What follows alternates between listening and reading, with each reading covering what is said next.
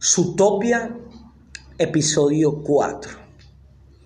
En este día estaremos reflexionando en esta serie llamada, que hemos llamado Sutopia. Hoy veremos lo que es el episodio número 4. Hoy hablaremos sobre leones o gacela.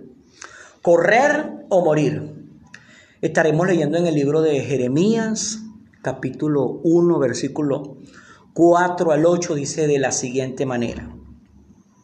La palabra del Señor vino a mí. Antes de formarte en el vientre ya te había elegido. Antes de que nacieras ya te había apartado. Te había nombrado por profeta para las naciones. Yo le respondí, ah, Señor, mi Dios, soy muy joven y no sé hablar. Pero el Señor me dijo, no digas soy muy joven porque vas a ir donde quiera que yo te envíe y vas a decir todo lo que yo te ordene. No le temas a nadie, que yo estoy contigo para librarte, lo afirma el Señor. Amén. Eh, en este pasaje del libro de Jeremías podemos ver que Dios le hace un llamado a este, a este hombre, en este caso era un muchacho llamado Jeremías.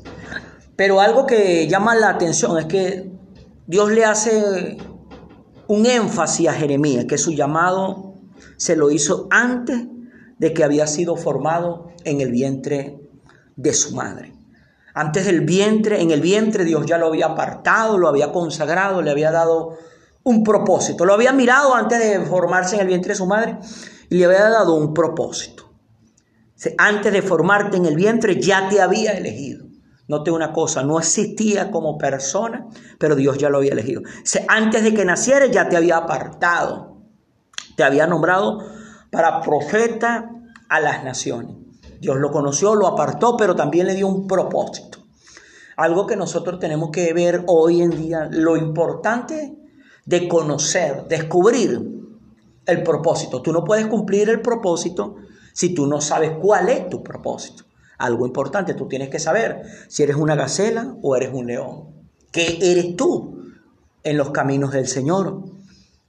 El propósito tuyo te lo va a hacer saber es Dios. Nadie, a las personas a tu alrededor, tu, tu, tu compañero, tu compañera, tus pastores, tus padres, tus hermanos te pueden guiar, pero más sin embargo el que tiene que descubrirlo eres tú porque tú eres el interesado y no lo puedes descubrir si tú no llegas a tener una relación personal con Dios. Aquí vemos que Jeremías tiene esta conversación con Dios y Dios le recalca pero Jeremías le, dice, Señor, pero que yo soy muy joven y además no sé hablar.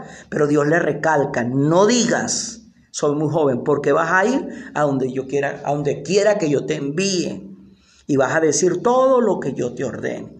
Pero también le termina recalcando, dice, no, tem, no le temas a nadie, porque yo estoy contigo. Una de las cosas que nos paraliza a nosotros para poder llegar a cumplir el propósito que Dios tiene para nuestras vidas es el temor. El temor porque siempre que tú has descubierto tu propósito y comienzas a trabajar, a luchar, a esforzarse, a esforzarte cada día por cumplir, por darle cumplimiento a tu propósito en Dios sobre esta tierra, siempre, siempre vas a tener oposición.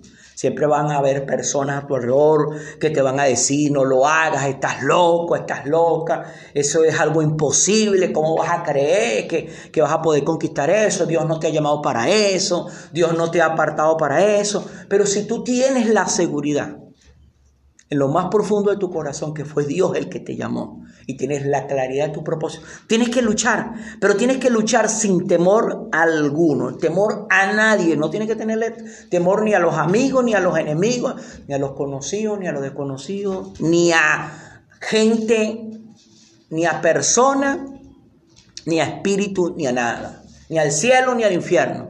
Porque si tienes claridad de tu propósito, debes luchar con él. Y él dice, yo te voy a librar. No le temas a nadie porque yo estoy contigo. Dios recalca. Porque note una cosa, Dios camina con aquel, Dios camina con aquella que conoce, que ha descubierto, conoce y está dispuesto a cumplir su propósito. Dice, lo afirma el Señor, es Dios el que lo está afirmando. Porque note una cosa, si Dios te dio un propósito, Dios va a poner todo lo que sea necesario sobre tu vida para darle cumplimiento a ese propósito.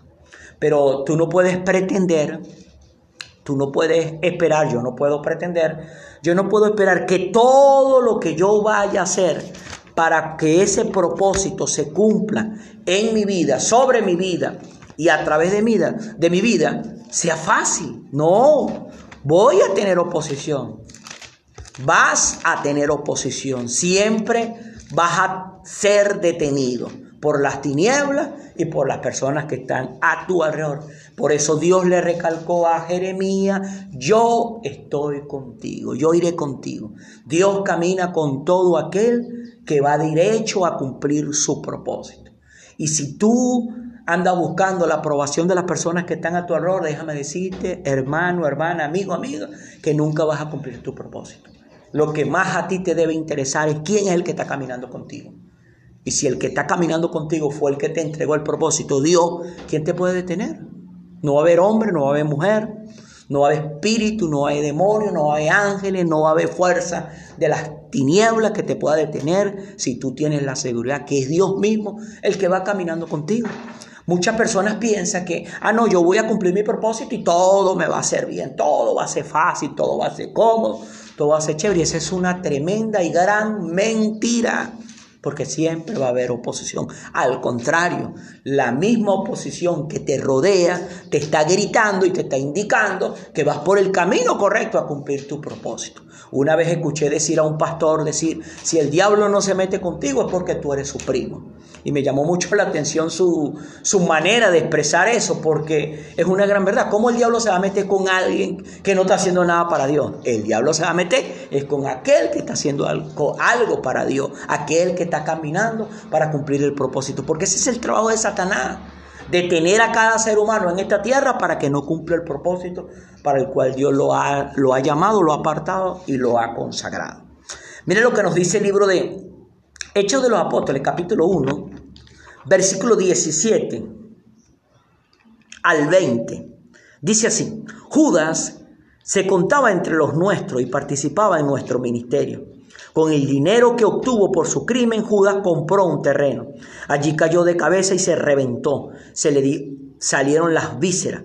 Todos en Jerusalén se enteraron de ello. Así que aquel terreno fue llamado Asal, Asal, Aseldama, que en su propio idioma quiere decir campo de sangre.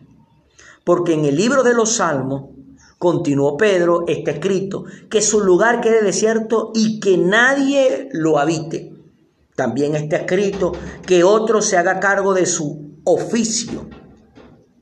Por tanto, es preciso que se una a nosotros un testigo de la resurrección, uno de los que nos acompañaban todo el tiempo que el Señor vivió entre nosotros, desde que Juan bautizaba hasta el día en que Jesús fue llevado de entre nosotros.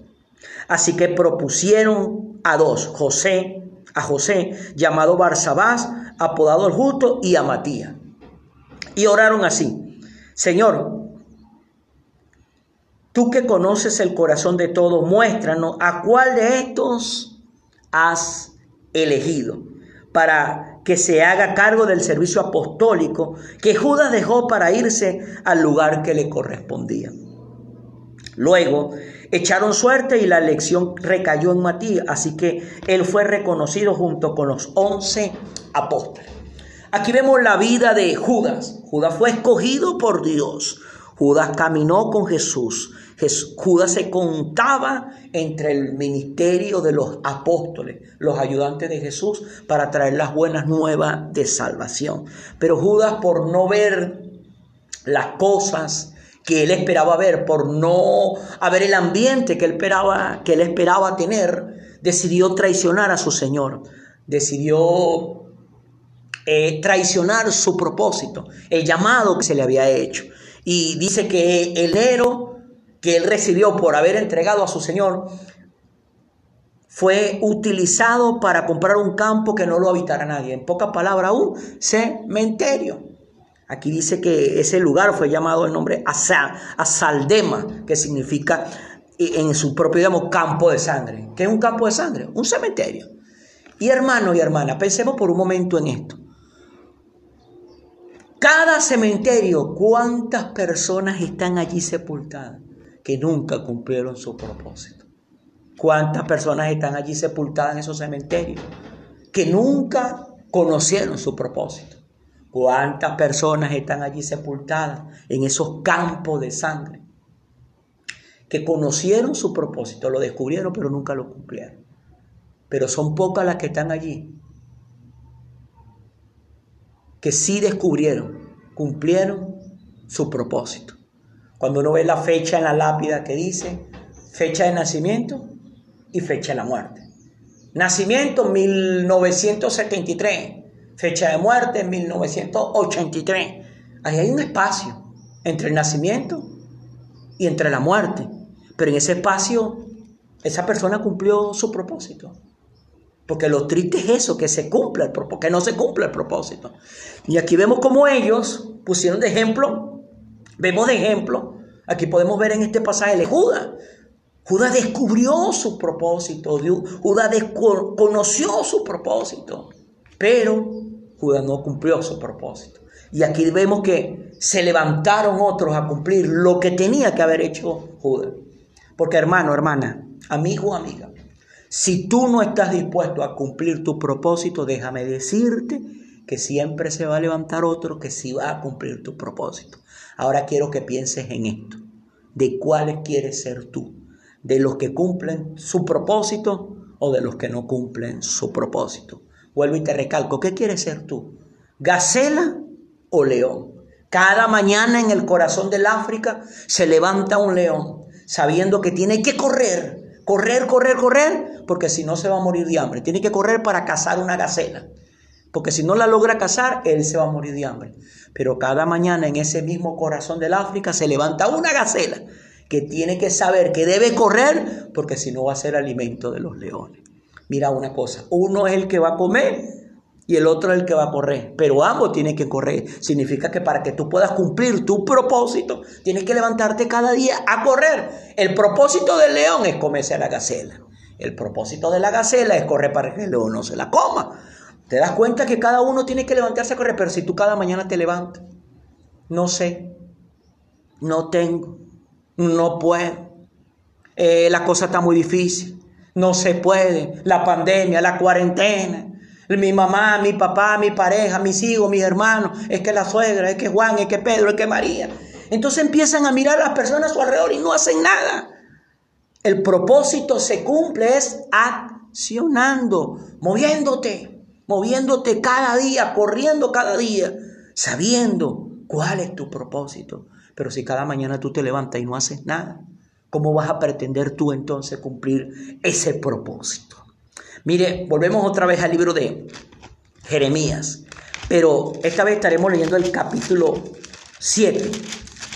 El capítulo 7 del libro de Jeremías versículo 3 al 8, dice así.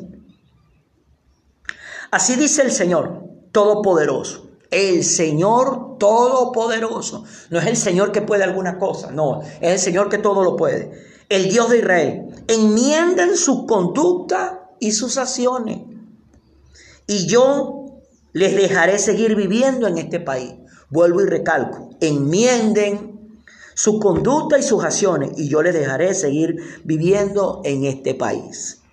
No confíen en esas palabras engañosas que repiten. Este es el templo del Señor, el templo del Señor, el templo del Señor. Si en verdad enmiendan su conducta y sus acciones, si en verdad practican la justicia los unos con los otros, si no oprimen al extranjero, ni al huérfano, ni a la viuda, si no derraman sangre inocente en este lugar, ni siguen a otros dioses para su propio mal, entonces lo dejaré seguir viviendo en este país, en la tierra que di a sus antepasados para siempre. Pero ustedes confían en palabras engañosas que no tienen validez alguna. Mire cómo Dios le habla a, a su pueblo a través de su profeta. Dice, no confíen, enmienden, enmienden su camino, enmienden su camino, su conducta. O sea, que le demos la rectitud a nuestra conducta, a nuestro camino. Tiene que ser el camino del propósito para el cual hemos sido puestos sobre esta tierra. Y tenemos que cada día saber que todos los días tenemos que levantarnos a trabajar, a movernos, a accionar para que ese propósito divino de Dios sobre nuestra vida se pueda cumplir en esta tierra. Y note que es el Dios Todopoderoso. Así dice el Señor Todopoderoso. Entonces tú no puedes presentarte delante de ese Dios decirle, Dios, yo no puedo. ¿Cómo que tú no vas a poder? Si el poderoso, el todopoderoso, está caminando contigo. ¿Sabes por qué muchas veces no cumplimos ese propósito? Porque no sabemos quién es el que está caminando con nosotros. Pero si descubrimos el poderoso que está caminando con nosotros, que es ese propio Dios que creó el cielo, el universo, la tierra, todo lo que existe, si nosotros tenemos la seguridad, la certeza que Él está caminando con nosotros. Pero mira que Él está diciendo, Él está caminando con nosotros viendo cuál es nuestra conducta, viendo cuáles son nuestras acciones, viendo qué es lo que estamos haciendo. Y como una vez oí a mi pastor decir, a Dios no le interesa lo que tú haces, Dios le interesa la motivación que tú tienes para hacer lo que estás haciendo. Dios está viendo cuál es tu motivación, que te levantas cada día a hacer lo que estás haciendo. Amén. Para culminar en ese mismo capítulo 7 de Jeremías, pero versículo 22 al 24, dice así, en verdad, cuando yo saqué de Egipto a sus antepasados, no les dije nada ni les ordené nada acerca de holocausto y sacrificio. Lo que sí les ordené fue lo siguiente, obedézcanme, así yo seré su Dios y ustedes serán mi pueblo. Condúzcanse conforme a todo lo que yo les ordene, a fin de que les vaya bien. Pero ellos no me obedecieron ni me prestaron atención, sino que siguieron los consejos de su terco y malvado corazón. Fue así como en vez de avanzar, retrocedieron. ¿Quién es el que no logra cumplir el propósito de Dios sobre esta tierra? El que no obedece a Dios. ¿Quién es el que logra cumplir el propósito de Dios para su vida en esta tierra? El que obedece a Dios. El que obedece a Dios endereza su camino. El que obedece a Dios hace todo lo que ese Dios pide. Pero cuando tú, hermano, hermana, amigo, amiga, no tienes conocimiento de lo que Dios dice, no tienes ni la menor idea de lo que manda Dios, ¿cómo vas a obedecer algo que no conoces? Entonces aquí entra la importancia de conocer la palabra de Dios. Porque cuando tú conoces la palabra de Dios, tú conoces al Dios de la palabra. Jesús dijo, yo soy el camino, soy la verdad y soy la vida. Nadie viene al Padre si no es a través de mí. Algo que siempre me ha prestado, me ha llamado mucho la atención es que Jesús es un camino, no es una estación ni es un sitio, es un camino. La Biblia, cuando nosotros la leemos, estamos caminando el camino de Jesús. Porque Jesús dijo, yo soy el pan de vida. Y la Biblia es el pan. Y el pan es la Biblia. Jesús es la Biblia y la Biblia es Jesús. Eso quiere decir que cada vez que tú escudriñas la palabra de Dios, la Biblia, estás conociendo a Jesús. Y el que conoce a Jesús, conoce al Padre. Y el que conoce al Padre, conoce a Jesús. Debo descubrir cuál es mi propósito sobre esta tierra y levantarme cada mañana para correr detrás de ese propósito, ya que si no corro para cumplirlo y me quedo inmóvil, moriré. Eso le pasa a la gacela. Si la gacela se queda inmóvil, morirá devorada por el león. Pero también eso mismo le pasa al león. Si el león no corre y se queda inmóvil, se morirá de hambre. El propósito de cada persona para estar para esta tierra, Dios lo determina aún antes del mismo nacimiento de cada uno de nosotros en esta tierra. Amén. Gacelas y leones, correr o morir. Correr detrás de ese propósito que Dios tiene para tu vida. No te quedes quieto, no te quedes quieta, corre cada mañana. Levántate con una actitud, no esperes tener tiempo perfecto para comenzar a caminar en el propósito de Dios. En medio de las adversidades, tú y yo y todos nosotros debemos correr confiando quién es el que está caminando con nosotros. Mire cómo Dios le dijo a Jeremías, desde el vientre de tu madre te conocí. Desde el vientre no te había formado y te aparté. Algo curioso, ¿qué malo había hecho Jeremías? ¿Qué errores tenía Jeremías en el vientre? Ninguno. Y muchas veces, hermano, nosotros tenemos ese pensamiento. No, pero ¿cómo Dios me va a usar a mí si yo tengo tantas debilidades? ¿Cómo Dios me va a usar a mí si yo tanto ¿Tú crees que Dios no conocía eso? Yo creo que Dios, por esa es la razón que nos escoge antes desde el vientre. Porque Dios sabe que después del vientre lo echamos a perder. Entonces, si nosotros fuéramos perfectos, ¿Para qué necesitáramos a Dios? Las mismas imperfecciones son las que nos hacen ver que necesitamos a ese Dios maravilloso. Amén. Bueno, mis hermanos, mis hermanas, esta era la reflexión que queríamos compartir en el día de hoy. Espero y aspiro en el nombre del Señor que haya sido de bendición, que escuche este material una y otra vez, lo comparta si lo puede y sáquele el mayor provecho posible. Y le recuerdo, ¿qué eres tú? ¿León o gacela? No importa si seas león o sea gacela, cada mañana, cuando veas la luz de un nuevo sol, de un nuevo día brillando en ese sol precioso, recuérdate que tienes que moverte Moverte sabiendo que tienes que caminar con ese Dios maravilloso y está viendo tu conducta. Y tienes que hacer las cosas que a Él le agradan. Porque si tú haces las cosas que a Él le agrada, te va a ir bien y tienes éxito. Amén. Dios me le bendiga, Dios me le guarde.